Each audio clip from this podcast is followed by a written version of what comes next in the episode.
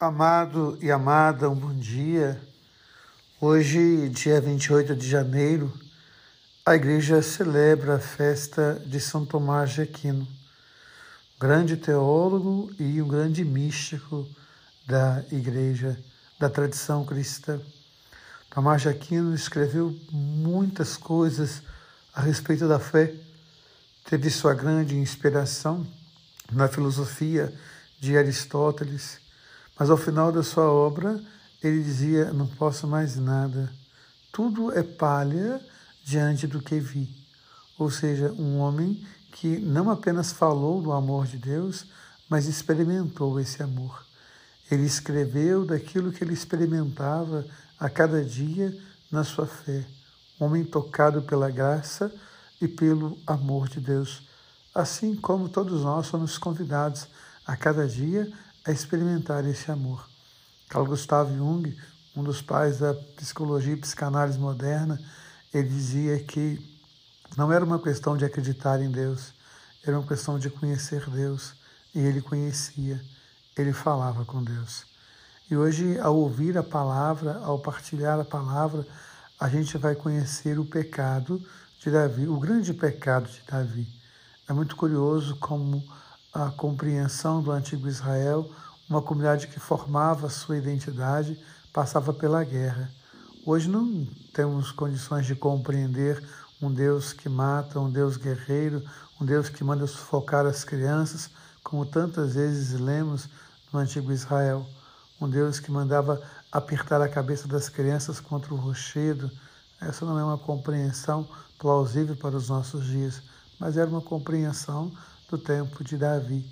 E é muito interessante como que eles tinham essa ideia da guerra, do Deus guerreiro. E aqui acontece o pecado de Davi ao se apaixonar pela Betsabeia. Mas o pecado de Davi, muito mais do que se apaixonar pela Betsabeia, é tudo que ele faz para tramar contra a vida de Urias. É muito curioso como ele faz isso. Ele manda chamar Urias da guerra e Urias volta. Ele manda que Urias vá se deitar com sua mulher e Urias não o faz por amar o rei. Ele não podia fazer isso porque ficaria impuro e não poderia defender a vida do rei. E diante desse amor tão grande que Urias tem por ele, ainda assim ele manda matar Urias.